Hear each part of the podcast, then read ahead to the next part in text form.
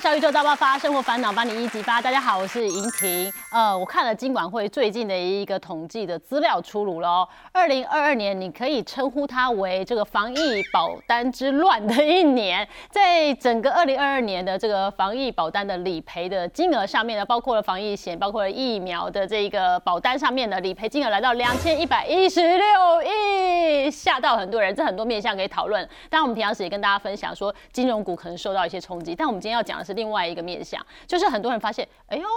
原来买保单可以保障到我，原来我及早做一些规划，呃，不小心发生一些事情，真的会有一些保障。也因此呢，你会发现到台湾人呢，这个对于保险的这个立场啊，还有观念也不太一样。现在平均起来，台湾人手上呢，平均有一个人有二点六张的保单呢，这是一个好现象吗？如果你真的要规划你的保单，要怎么规划呢？所以我们今天好好来聊喽。首先邀请到我们的好朋友阿娥姐姐，大家好，我是阿娥，我就是因为保单有受惠的哦，真。的，因为买保险。娥姐的这本书我非常推荐大家去看哈，这个不逃跑的陪伴。对，呃，因为娥姐真的这个人生当中到目前为止照顾到很多人，这个还还笑得出来。其实我觉得不要太呃悲观的去面对这一些，虽然我们常朋友在身边看很不舍，是对，但是我觉得你一关一关都过了，是，然后做的很好。对，我没有浪费力气在那边唉声叹气，对，做就对了。对，坚强的哈把它给处理好。好，过一下娥姐的经验来跟我们大家分享哈。在我们既然既然要讨论保险，来我们的平民保险王凤和哥哥，大家好，我是刘凤和。哎，我要提到的是阿娥姐，其实这几年来哦，我觉得很辛苦，可是我觉得你很难得，因为我们看到你 always 就是笑容满面，是，然后听到你从口中说出来，当然也有难过，也有掉泪的那个时刻，可是你。绝对的坚强，会让我们觉得说，哦，真的，这个任何任何人遇到你的状况，很难像你这么坚强下去。你好像就是经历过照顾妈妈、对妹妹，然后女儿，对，这么多的历程，其实应该拉更长一点，是十年，因为前面还有几年是我公公倒下来，他是伤兵送回，就是在小三那里倒下来了。哦。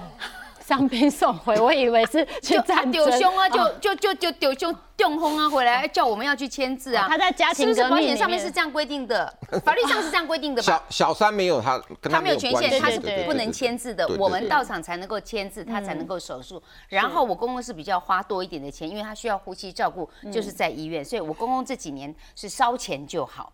但是等到我妈妈在二零一五年倒下来的时候，那她本来就有糖尿病，糖尿病其实在保险上面也是。拒绝往来户，就是你有一些慢性疾病，恐怕人家还不想要给你保哈。我妈是属于这类型的，那幸好她有融券的身份，所以她倒下来的时候呢，哎，我们就得要亲力亲为的照顾了。这就是我很大的恩怨情仇，在照顾妈妈的时候，因为我还有手足，嗯。啊，为什么是我？啊，那他们在干什么？所以这个也是我在书里面想跟大家分享，我怎么走过这个历程。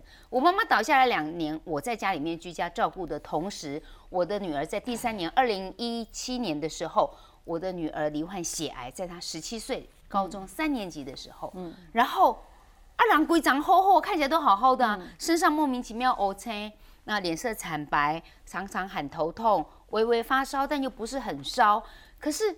怎么会知道一抽血检查告诉你他是血癌？嗯，那我就必须要照顾妈妈，还有女儿，这是重叠的哦。结果我女儿经过了五个月的治疗之后，身上已经没有癌细胞，也痊愈了。嗯，没想到再隔两年，我妈妈躺着，我女儿痊愈，然后我妹妹在五十几岁的时候中风，在二零一九年的时候，她竟然脑出血。天哪！那妹妹因为家住在基隆，可是她手术在台北，所以在台北几乎都是我在跑这些帮她。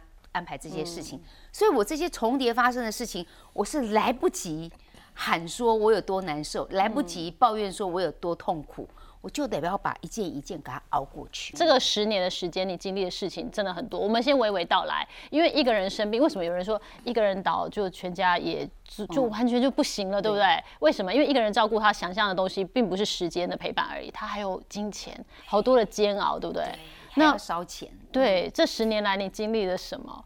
我想对我最痛苦的事情是情绪。嗯，因为我最过不去的情绪是，我是反对插管气切的，可是我妈妈却是插管气切回来了。所以我也想借由这本书，请大家好好就去想一下病人自主法。嗯，就是你要不要在你身强体壮的时候去想一想，万一有一天我无力回天，然后我行为无法自理的时候，我还要不要做无效医疗或抢救？嗯。啊，现在其实已经立法了，你可能先跟医生咨询一下，然后有你的家属三个人有共同同意的时候，你就可以签署一个，我就是不救，就是不救，你们谁跑进来讲，我还是不救，嗯，因为这个在我妈妈倒下来的时候，对我们手足来讲是一个冲突最大的引爆点，嗯。哦，我觉得妈妈七十一岁没有什么遗憾了，如果妈妈闯不过，我想让她走。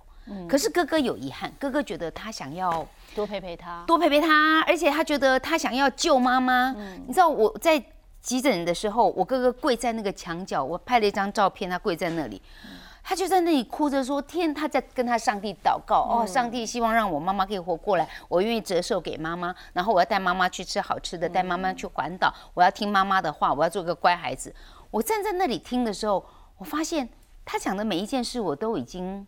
完成了，嗯，所以我没有遗憾呢，嗯，我没有遗憾，所以我想放手。他有遗憾，所以他想救，嗯，那你说这是谁是对的？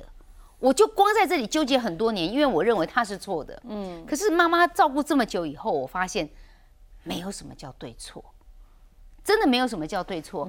哥哥因为很爱妈妈，想要救妈妈，是爱，嗯。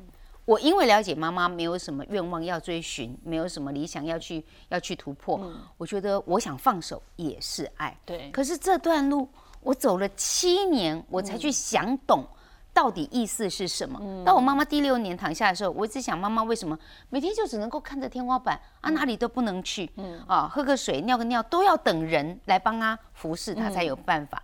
那个等待对她来讲是很大很大的考验。嗯。可是我妈妈就是被。禁锢在那个床上，我后来体会到说，妈妈可能最大的遗愿就是不想看到我们手足变得情嗯感情破裂。于是我开始转变我自己，我就在床边跟我妈妈说：“妈，哥哥是很爱你的。”你知道莹婷，我刚开始讲的时候很卡，嗯，我讲不出来，嗯，因为我是不爽这个人，就是不认同他的，我是不认同的，可是。这个就都要练习，嗯，我就试着讲讲看，嗯，啊，哥哥是真的很爱你的，那我也看着哥哥，那哥哥也在旁边掉眼泪，嗯，然后我就发现说，当我经常把妹妹、哥哥对妈妈的爱说出来的时候，哎，我妈妈那个愁苦的脸好像变柔和嘞，嗯，变柔和嘞，后来就慢慢慢慢生命走到了终点，嗯，果然我哥哥的祈祷没有实现，我妈妈没有再站起来，嗯，可是我就。也就接受了这个现况，我哥哥也到最后也接受了这个事实。嗯，你就要让妈妈能够圆满。那我觉得老人家到最后说求一个好死是真的，嗯，他就想要求一个好死。那我就一直求求求求到后来，我妈妈真的是在睡梦中，早上醒来的时候发现啊。妈妈走了，离开了，很安详。对，很安详的走了，我就觉得哇，这个是在我这么辛苦的历程当中给我最大的礼物，最大的安慰。可是他也放心了，他也放心了。可是我自己的身体其实并没有外面想象的这么的坚强。嗯，我女儿罹患血癌的那一个月，我直接停经了。哦，就是生理是会告诉你你不 OK 了。嗯，然后因为我连续照顾了这么多人，我我没有。我长期没有办法好好睡觉，嗯，我又不敢吃药，嗯，然后我就要想办法哦，练瑜伽哦，静坐啊，什么搞很多东西啊，泡澡哦，然后做了很多方法，我就是没有办法好好睡觉，甚至我会有自律神经失调，太急了或者是太太太紧张了，就会觉得我就手就会抖，那这些都是在照顾者身上遗留下来的后遗症，嗯，当然现在我是否极泰来了。会写这本书是因为他们都往好的方向去了。我妈妈已经圆满了，我女儿已经没有癌细胞了，我妹妹已经重回职场了。太好了，我才有勇气把它写下来。嗯，而这些真的是把我的故事摊出来，想要让大家先看一遍。有一天老天爷要你成为照顾者的时候，是立刻马上没得商量。对，可是大家可以提早的做好一个心理上的准备。对。或者是可能你要花费上准备，像你刚刚说心情调试是第一个，是第二个就是这个生病的人照顾上面是要花很多钱的，很多钱，荷包要准备的，是荷包要准备的。我就想跟大家分享，我妈妈一辈子就是最爱钱了，嗯，因为 妈妈都这样子，是不是？我们家开包子馒头店的，我哥哥开了一个孔子馒头店，也是为了要继承衣钵。然后我妈妈那个馒头是一颗才十几块，十几块这样子，掉掉掉掉，存了一笔钱。一个目不识丁的女子，乡下女孩，能够攒到一栋一一间房子，还有一些存款，很棒，对不对？但是我妈妈有躁郁症跟忧郁症，哦，所以她不愿意让我们知道她的钱在哪里。房地契在什么地方？这个其实造成我们很大的困扰。我希望借我的故事，让大家把这个事情想一下。嗯，修高代金，嗯，否则子女会很乱。嗯，但是我妈妈存的这些钱，那都是辛苦钱。嗯，以前我曾经问过妈妈说：“你有没有想要我们怎么帮你处理？”哎，我妈很生气，哎，你别笑凶啦，我一个人都不被老好你啦。他误会了，他误会了。可是我妈妈就讲说：“再紧我都没老来给你开，嗯，她要留着自己花。”可是问题是他嘛不自己开啊，他是自己花哎，英婷，他是自己花，那就好，因为花在看护身上。哦，烧掉了几百万，你知道那个花费是惊人的。我只是用简单的算一算呢，在医院里面，我我要花钱还不一定可以找得到，因为看护不好找，看护还会选病人，看你不太好扛，这个不好照顾，他还会跑掉。对，所以那个花费，如果我用一个月来算哦。在医院里面的看护，两千五到三千，据说我现在听说有到三千五的，一个月你就要花到七万多块。嗯，然后外籍看护其实还有每个月的薪水，现在两万多块，那是叫基本的。嗯，如果他做了很久，你不加薪，他就会跑掉，一定跑。好，然后他的生活起居一切的开销花费，食宿在台北居，你你以为要花多少钱呢？住我的，吃我的，嗯，这些钱加不加起来，少说四万块跑不掉。我妈妈当时还给他买一个特殊的椅垫，花了三万多块。可是他做不久，他就不要做了。嗯，就是积水损伤，让他可以省力气的那个椅垫，像有那个空气在里面那样子。他不做，嗯，钱也花了。嗯，买了电动床，还好他有躺了。但是他躺完之后下课了，这个床我就捐出去了。嗯，捐出去了。然后每个月的营养品少说要五千块，这还没有算到尿布哦。嗯，还没有算到他可能还有一些其他的补给补给的他吃的东西，或者是给他按摩的，哈，这一类东西全部加起来，你想想看。要花多少钱？我妈妈躺了七年，我真的是烧了几百万，真的。但我妈妈讲说啊，我几弄不被老火力开哈，你何苦要用这样子的方式花呢？我觉得这是每个家庭面对到不一样的状况，那老人家想的可能跟呃他的下一代不一样。凤和兄，你见到很多嘛？因为你常在处理理赔这些。其实我们这种四年级、五年级或者六年级的这种人哦。一定会碰到了。我们是孝顺父母的最后一代。我我我个人觉得逃都逃不掉。我自己也是一样啊。我自己的爸爸，我们爸爸妈妈是两个极端。我的爸爸是命比较好，睡觉睡到一半走了。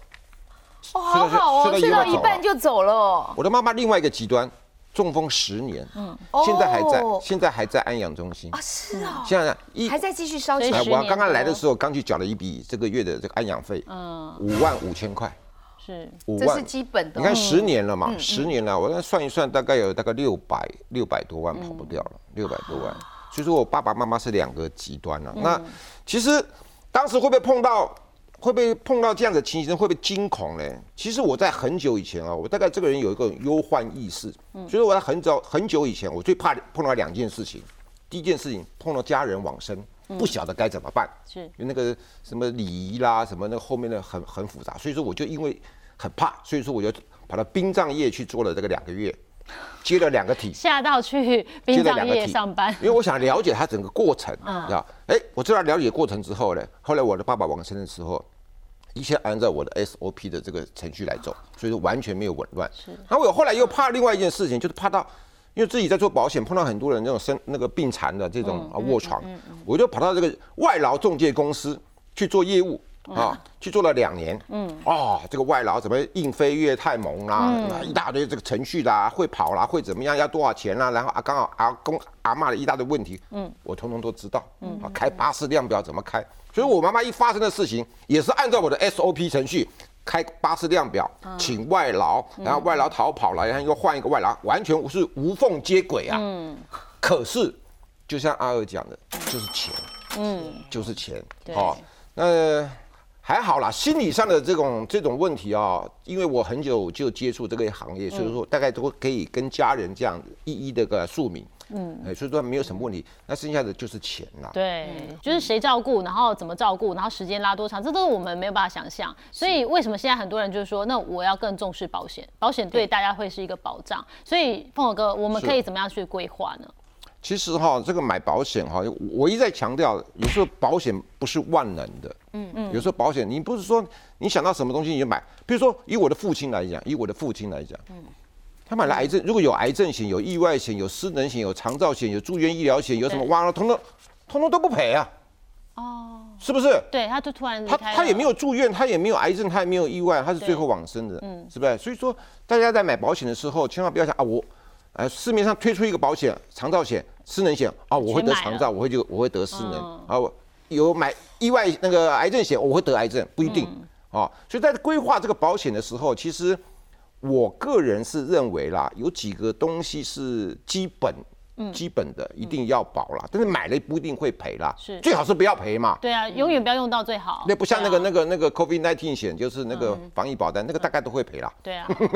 那这个保险最基本的可能就是。应该讲讲最基本的是意外险啦，是是意外险啦，但是意外是一定要发生意外造成的什么受伤啦、残废啦或者身故才会赔啦。可是我们年轻人讲句实在话哈，年轻人你就要去买什么癌症险，他们说哎我不会得癌症啊，对不对？他还没想那么远呢。但是年轻人会骑，但年轻人会骑机车，会有意外，对不对？或者是他被人家载。嗯，对不对？或者被人家载也是会有个风险，所以说意外险是最最最重要的。就阿尔姐的状况哈，如果说是家里老人家，阿尔姐状况，如果因为还好，幸好是有些保险跟他的一个他是融券嘛，融券。嗯。但是如果以阿尔姐状况，如果没保险怎么办？然后如果是老人家买保险，要怎么建议？那啊，就除了基本的规划之外，还有一个买保险的最重要一个重点哦，千万不要有病了以后再来啊。嗯，对了，像我妈妈就有糖尿病，她其实就不太，人家不卖耶，不收。对对对，我我我很多的这个粉丝啊，哈，哎呀，我我我今年得癌症，我想要买个癌症险。啊，不可能啊！我这个要怎么讲嘞？我要怎么讲？我就说啊，保险公司你来开好了，哦，我找那个一万个那个得癌症人给你当，你来当保险公司，他他说对啊，这样好像不对，所以一定要身体健康，拜托。一定要身体健康，而且几乎来讲是比较严格一点，身体百分之百健康。是，什么叫百分之百健康呢？什么三三甘油脂、脂肪肝、胆固醇啦、息肉啦，然后这个这个纤维囊肿啦，最好通通都不要有发生过。不要你都发生了之后呢，你再投保，这个保险公司现在哈。基本上不是拒保就是加费，嗯，你就比人家贵，是大概是这个样子。趁健康的时候去买啦。对，身体一定要健康啦。嗯嗯。那真的是没有办没有买没有办法买到保险的，那只有真的是阿弥陀佛啦，真的是阿弥陀佛啦。那怎么办呢？好，那还有一件事情很重要，大家不要认为说，这一旦发生事情了以后啊，这个这个我没有钱了。可是看看他的家产，我们以台北市来讲，我们以台北市来讲，台北市大概有一栋房子的人，有一栋房子的人。哎，你没有买到保险，你也不要怕，你也不要怕。很多人怕，为什么不要怕？台北市随便一栋房子两千万，随便一栋房子破旧烂的公寓两千万，你没有钱，你妈房子拿去贷款嘛？贷款个六百万，像我妈大概现在大概花了六百万，十年，够不够用？可以嘛？而且贷款利息不两趴左右，对，我们算一下，贷一百万出来，一年付两万利息，十年才。二十万利息，六百万的话才一百万，一百二十万利息，那也基本上也是也是有有办法，不要舍不得。像阿二姐其实也是及早有帮女儿做规划，保险上的规划，两个女儿都有，我两个女儿都有买保险，都不是我规划的，嗯，人情保哦，真的吗？都是一出生人家知道你生宝宝的啊，你要不要保一个保险？哎呀，就是你那二姑妈的女儿现在在那个，哎呦，还有你那个表叔啊，他那个儿子现在。我两个女儿，我都是买的人情险。当时虽然有点不太甘愿，有这个人情买了这个保险。那我是运气很好，就是当时女儿一出生我就买，一出生买的时候金额又不高，对，嗯嗯嗯，很便宜。越年轻买保险越便宜，年纪越大买保险其实越贵。所以当时买的并不贵，但是给了我很大的定心丸。小朋友一生病住院，我们住在医院是八个月，一次进去就是一个月，然后再回家一个月。嗯，住进去一个月，你如果住那个三三人房，哎呦，儿童病房这边哭那边叫，很吵，你这一个晚上没办法睡耶。嗯，还好我有保险，所以我就给他住单人房。嗯，然后他就是实支实付，反正我花多少钱都可以给付。嗯，那而且因为有买了保险，他又是重大伤病，嗯，他会先给你一笔钱，对，你就觉得哦，吃了定心丸，至少我在钱上面不用担心。我是这样的情形下买了女儿在出生的时候的保险，虽然刚开始有点怨叹，但是后来我觉得我很感谢。所以我在《不逃跑的陪伴》这本书里面也是提醒大家，把你的保险做一点规划，因为不同年纪的需求不一样。就像凤和老师讲的，年轻人可能在外面。经常要骑欧多拜，嗯，那像我到这个年纪，我经常是开车，嗯，安全性又比摩托车要好一些，嗯，那当然钱还是很重要。那凤和老师刚刚讲的，我记得他以前跟我讲说，如果你很有钱，你也不用担心要不要买保险呐。很有钱的人，郭郭先生、郭台铭先生需要买保险。就你就用现金就好了嘛。如果你有钱，像我们小资族啦，我们这种小资族、上班族、刚成家、责任重的时候，我们花一点点小钱，用以小博大，哎，就好像防疫险的概念一样。预防正因为我们没有钱，我们才应该做一些对，才才需要遇到状况才需要被帮助。是啊。所以你看，像我女儿一一一下子生病。你知道那时候就是突然间脚上莫名其妙的 O 青，就是不知道原因嘛，那时候。不知道原因，然后到医院以后，医生马上检查就是血癌，这里就装了一个，这个是什么？这个是一一个人工血管在这边引流的，呃，要打针进来的，每天打各种不同的针进去，好痛哦，还嗨叫，可是没有办法啊，他就是不舒服啊，所以第一时间我就一直问医生说，医生为什么他会得这个病？高中三年级，嗯，他有没有？不良的习惯也没有什么喝酒啊、熬夜都没有，为什么会得这个病？就医生也讲不出个原因。医生说：“妈妈，你不要再去想原因，因为事情已经发生了。你要怎么去面对？你真的要问我原因，我只能说大环境跟以前不一样。是，所以我觉得大环境其实是造成很多疾病的原因。那你更跑不掉，因为我们都在这个环境里面。你别想啊，阿娥你就买保险，我觉得我身体比较健康，我就不买保险。哎，不知道，因为我们都在同一个环境，永远不知道。明天跟意外不晓得谁会先来啊？对呀，就是这么说啊，对呀。所以，我们如果现在针对儿童好了哈，就是因为阿二姐当初女儿是一出生就买啊，所以对于孩童的一个保单的规划，你怎么建议呢？哦，其实，在儿童哦要买保险的时候，我这边提醒大家一下哈，哎，最好是。先把名字这个要要生之前的，先把名字就先取好。哦，预产期出来了，然后我先想好。他不是要生前十天应该就要取好了，为什么呢？因为一生完之后马上去报户口，嗯，马上一一一一有了身份证字号之后了，就可以买马上买保险，不要一拖拖三个月、四个月。要这么立即哦？为什么要这么立即的？因为有时候一拖，它一些病症就开始浮现出来了。哦，刚生下来的时候好像基本上大不一样讲，那先天性的话我们就没有没没没话讲了嘛，对不对？买保险身份证字号出来了以后，身体健康赶快买，嗯啊，最好生完五天六天七天的就赶快买。那买买定期的，我这边哦有一个有一张简表哈，有张简表说定期的跟终身为什么差别？就是说定期的实在是很便宜很便宜，因为我们一旦发生的时候，我们需要大保障嘛，嗯，不是说。很多人说保险有没有赔？有没有有赔啊？赔多少钱？赔两块钱，那么那你赔两块等于没赔啊？是不是？嗯，那么够用。我们买保险一定要赔那几百万的，对，那个才对我们的家里头的人或者是父母亲有帮助。我随便举个例子，我们定期的很便宜。我们一岁的男生，一岁的男生，你看好我们我们的癌症好一百万，一年大概两三百块钱而已。嗯，各位看到几乎是铜板价。嗯，一百万呢，如果得到重度的癌症的话，就就就就一百万，哦，那还有一种叫做这种叫一次领的，现在市面上有一种叫一次领，就领完一次一百万就就就就没了。嗯，但是我觉得说也不错啦。但是传统的那种慢慢领的，慢慢领的叫什么？就是我可以一直领下去。嗯，因为小朋友今年得了什么什么癌症什么的，难保他十年以后不会有另外一个癌症出来。嗯，那一次领领完就没有了，对不对？所以说这种一次领的跟这种慢慢领的哈，都都都买一些定期的。你看那保险费都几百块钱的。对，都几百块钱的，而且这种一发生的话，一发生的话就几百万。然后这种小朋友来，那小小意外，小小意外可能意外就比较单纯一点，因为小朋友还在襁褓之中嘛，可能比较不容易发生了。那没关系，这个也是几百块钱的东西，是是，通通都几百块，对，通通都几百块。嗯嗯，那通通加起来一年的保费大概不到一万块钱，嗯，就基本上就可以买到一个蛮完整的一个保单呐。嗯，那这你说这里面很多。偏重在癌症或重大伤病这个部分，其实我我我个人是觉得啦，当然小朋友得癌症的几率不并不是很大了，但是就几百块钱的东西铜板价，你就买一个安心嘛，就好像去去庙里头点光明灯嘛。你两千块钱、三千块钱，你每年都在点嘛，对不对？那两千块钱、三千块钱，你可省一下，帮小朋友买一个这样的一个保单，一个安心。嗯。如果说真的，一旦发生这种重大伤病的时候，对一个家里有几百万的这种理赔金的。嗯。你看到了七岁以后啊，慢慢长大，哎，你各位我们看有没有发现，他的有些东西反而降价了？哎，嗯，本来是两百多块的，变成一百多块。嗯。哦。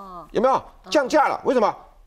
刚生下来的时候，身体可能还有一些状况还没有长好。嗯嗯。到了七岁、八岁、九岁、十岁的长好了，反而慢慢降价，反而保保费的从八千多变成五六千块。哦。那这个是小朋友的一个基本的上基本的保障，千万要记住，不要有了什么感冒啦，不要有了什么住院啦，那小朋友再来保，那有些这样这些情形可能就会加费，可能就会除外，甚至于说拒保。好，那你说小朋友会不会得癌症呢？我个人的经验啦，我个人的客户啊，大概二十岁以前的小朋友，几乎都是血癌，哦，几乎都是血癌了，而且还有有也是有几个啦得了血癌了，那其实对家里头的这种负担是蛮重的啦，所以说我很重视一癌症险。对，但因为我我想补充一下我自己的经验，因为我老大那个时候从小就买了保险，那因为他有一些成长迟缓的问题，所以在他国中左右的时候，我们有打了生长激素，可是他不符合健保可以给付的，所以我必须要自费。好，那自费就是还好他自己有保险，所以我就可以用保险来给付。那后来也是因为保险从业人告诉我说，哎，你是学生，你知不知道你学生平安保险也可以使用？哦。啊，学生平安保险金额不高，不高不高。你注册的时候就会有几十块啊，还是一两百块，已经保了。那所以他不会全额给你补助，但是学生平安保险也是可以运用。然后他又提醒我说，啊，你先生在那个美商公司，那他们公司有没有团保？团保底下可能有包括孩子的，你去问一下。所以说，哦，我多问了一下，说才知道说我女儿打了一次生长激素，她的保险可以给付啊。那学生平安。保险没有全额，但是可以补一点点。那爸爸的保险底下也有包括了他的子女，也补保障了一点点。哎，我不但没有亏，哎，我还有盈余，哎，我就想，哦。哎，保险真的是很不错，你就多问一下，嗯，好，不只是你自己有平安健康保险，或者学校保险，或者你有团保，你有公保，再多问一下，这些都是可以同时使用的。那反而还抑郁变成他的教育基金了，我都通通给他了，他就存起来了。因为打针的是他，因为打那是哪激素，很辛苦，很辛苦啊，所以我就给他一笔钱，我说好了，这是你的皮肉钱，嗯，皮肉钱真的 打针打得很辛苦，那就给他，啊，就是合理你可以拿得到的钱。嗯，那所以小孩什么时机保险是最好的时机？刚刚说一出生。身体健康，一出生身体健康。那如果一出生没有红字的时候，嗯，没有红字的时候，现在刚刚保险也讲了，其实所有的保险里面，其实最好的是基本上是团体保险呐。对，因为九个短忘了，就好像先生的公司，对，还有学生团体保没多少钱呢，那都是没保没多少钱，那个符合我们低保费高保障的这个保险精神。是，啊，那但但是那个会有一个问题，嗯，万一先生离职了高就了，到另外一个公司，是，那这个团体。保险可能就就就没有办法了。哦，了解。没有办法，我这时候身体也有状况的话，这时候可能新的保险公司就比较不容不容易承接了。嗯。好，那这个团体保险就是大概主要是这个问题，它是一个非常非常好的保险，那业务也很少告诉你啦。像阿杰大女儿，如果她那时候是自费打生长激素，那她以后被拒保几率会不会高？呃，生长激素毕竟那个毕竟不是癌症，对，还毕竟不是癌症哈，因为癌症会比较对保险公司来讲会比较怕，会比较怕。那这个生长迟缓，如果说身材娇小的，我的客户也很多嘛，嗯，只要以未来以后身体都是很 OK 的哦，那有些状况是三年，有些状况是五年，都没有在什么特特别的。那虽然是娇小，但是没有关系，保险公司也可能会承保。但当下你不能说我一发生了这个状况，我隔天就要要投保，那没有保险公司愿意做。对对好，所以大家可能要等一段时间，好，等一段时间都 OK 了，那么保险几乎所有的保险都还是可以承接的。嗯，那我们接下来，因为很谢谢阿尔姐愿意跟我们分享，是因为从保单上面你确实遇到了一些状态，我们来解释一下啊。好，给凤和看一下我的保单，其实我保的不高了，我觉得。保险的精神并不是为了要赚这笔钱，当然当然，所以我会觉得是能够应急，在我紧急状况之下能够有让我过关就好了。我也不想用保险来赚钱，所以这是我最近的保单。其实我之前还有保单，已经二十年期到期了。嗯，那这是另外我后来再买的一个保单。嗯，就是我我有看过了，好像是一个十年期的定期寿险嘛。十年期，对不对？我跟你讲，我都没有在看呢。你看很多人都是像你一样，这张这个主约大概。额度是蛮高的，五百七十几万了，是是蛮高的啦。可是这个会有个小小小的问题哦，一个小问题而已啦，你注意一下，保十年，嗯，好，十年以后没了。嗯嗯嗯，对不对？十年以后就没了，这个就是定期型的保险。那我是有，我是可以小小的在，如果再加强的话，你可以再买那个一年的定期，也很便宜。是，那一年的定期跟十年定期有什么差别的？一年定期它有保证续保，可能到八十岁、九十岁，甚至到一百岁。它跟这个十年，十年的话，我第九年我得了癌症。嗯嗯，我第九年我得了癌症，那我想要，那医生跟我讲说，我寿命还剩下两年。嗯，那我第十一年可能会挂掉。嗯，那这个时候呢，我这个十年的定期寿险。这个定期寿险可能就赔不到，嗯，因为超超过十年嘛，嗯你要再加保，第九年的时候要加保也不行，嗯，所以你就保险公司就不让你加保，所以说可以再补一个一年一约的，好，可以保证续的。他愿意吗？因为你现在确诊，因为应该投保的时候是健康的，他条款里面就写的很清楚，哪怕你中间第九年、第十年、第十年，不管是发生什么重大伤病、什么癌症，他都可以一路续到八九十岁。前面要先讲好，对对对，呃，这个但是这种。也是不错啦，哈，也是不错的，可以稍微再补强一点点啦，啊，免得到时候，当然你会说我十年以后我两栋房子了，三栋房子我不要，当然也可以啦，当然也可以的，就卖了。可是有些人会讲，哎，我就差无所谓了，我就差那么一点点，嗯，可惜了，可惜了。啊，下面还有个医疗啦，对，好，它下面还有一个医疗。因为而且从妈妈倒下之后，自己就有重新的检视过你的保单，对，就是觉得说我好像要再加强一些，可能我们也到了一个年纪，就会觉得健康跟医疗的部分可能比较需要。对的，那这边的医疗。哈，这边医疗可能都是赴约啦。嗯，对。那我比较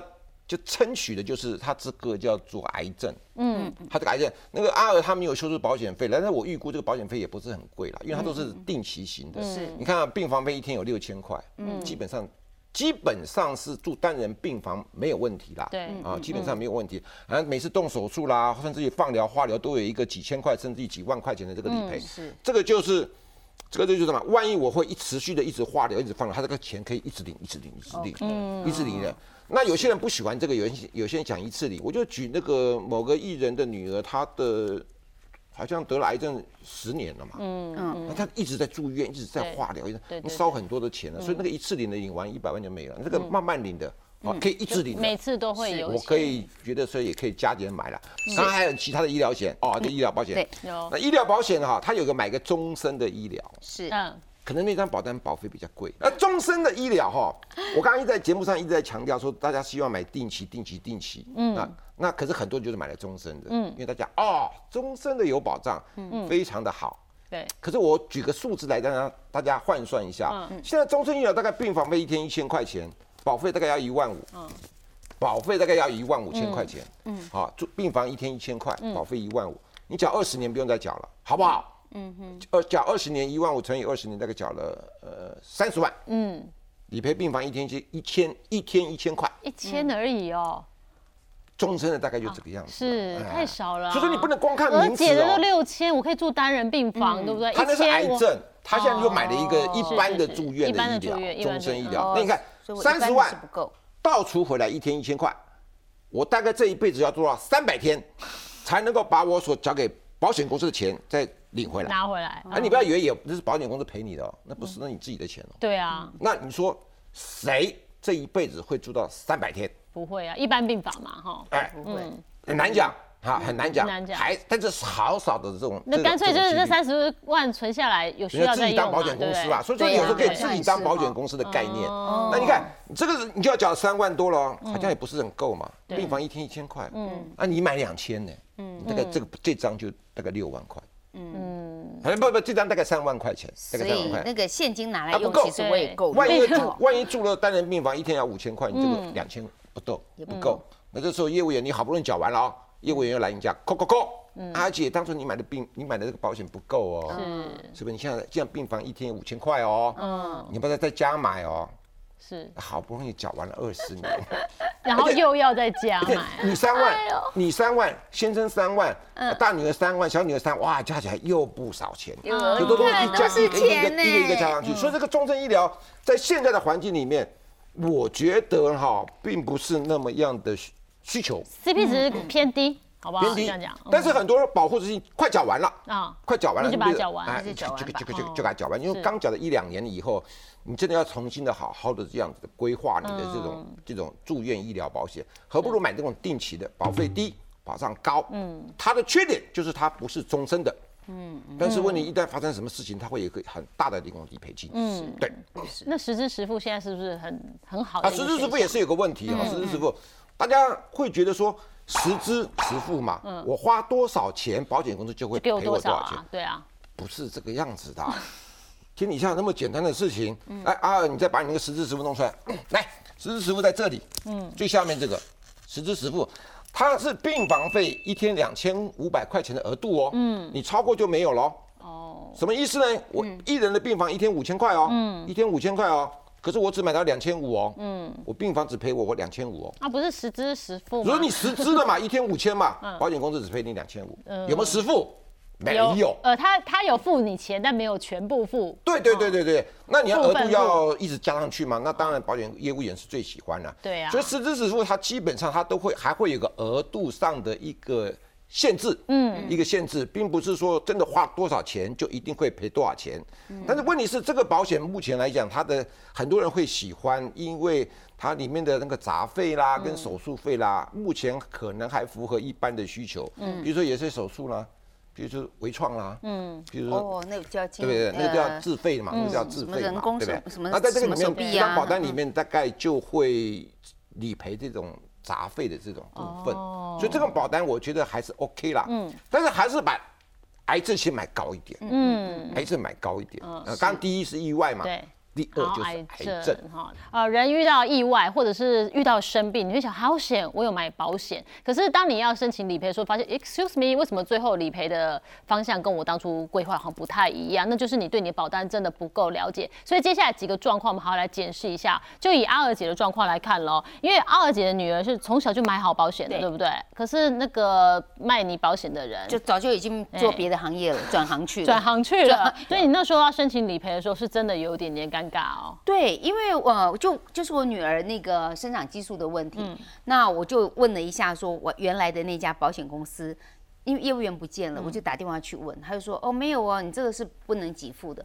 后来我就请了我认识的那个保险专员，呃，从他是叫保险经纪人，嗯，然后他就看了一下我的保单，他就仔细看一看我女儿的保单，说他可以呀，嗯，没关系，我帮你去问问看，嗯，然后他就帮我问，问了以后就申请下来，我心里面很纳闷。啊，为什么这个人跟我说不可以？嗯，啊，那个人去帮我申请就 OK 呢？啊，因为那个人没有业绩，这个人愿意做服务，就看那个人对呀，愿不愿意去做这个？为什么？从服务开始可以产生业绩。嗯，所以他愿意免费服务你。听懂听懂我讲的吗？那阿尔，你的保单以后会要不要让我做帮你做服务？哦，你你说对了，后来我就跟他投保了。是，是小慧苏金姐啊。对呀，对呀，对呀，就是这样。所以如果遇到孤儿保单的状况，其实会蛮常可能。其实孤儿保单大概一，我这样讲不是恐吓大家了。大概你买了保单以后，你就心里头要准备，你就变成孤儿保单保单。真的？因为很多，比如说，比如说，比如讲哦，很多客户跟他的小孩刚出生，我六十岁了，嗯，他觉得我还不错。帮他的小孩规划，嗯，那我千万不能讲说我会服务他小孩一辈子，嗯，对吧？小孩子六十岁了，我一百二，有点困难，我一百二，有点困难，有点困难，所以 很难。我们在买了保单之后呢，一定要有一个心理，一简单讲就自己要稍微用功一点，对，但是很难呐，嗯，但是很难呐，因为我们一般在解释保单，大概解释半个小时、一个小时，解释完了以后，大概保护大概一个小时以后，匆匆光光光了，嗯，大概十分钟我就忘，就是你叫他做。做点功课基本上很难，但是不要怕。对，当我们一旦变成孤儿保单的时候呢，现在保险公司都有那个零八零零的客服电话。嗯，像刚刚阿尔可能碰到一个一个问题，就是说口述，那保险公司啊能不能理赔？那口述的时候可能也不清不楚嘛。嗯，好，如果说这碰到这样子的话，你就打电话给保险公司，不啰嗦，申请表格寄给我们，嗯，或者是自己上网站自己登录就可以了，然后填一填，把我们的诊断证明书，嗯，是。收据。先寄过去，嗯，先寄过去，然后那个寄寄看就对对，而且现在有规定哦，十天之内一定要下来哦。如果可以理赔的话哦，不能像以前可以拖了一年两年哦。是，十天之内一定要理赔，不能理赔他要给你一个说明。嗯，那还有一个状况，还有一个状况就是，现在讲很多人是买了好多家保险公司，嗯嗯，像你碰到的业务员有张三、王二麻子一大堆嘛，对不对？有国泰、南山、星光的一大堆，你万一买的太多了，对，到了一定的时间之后。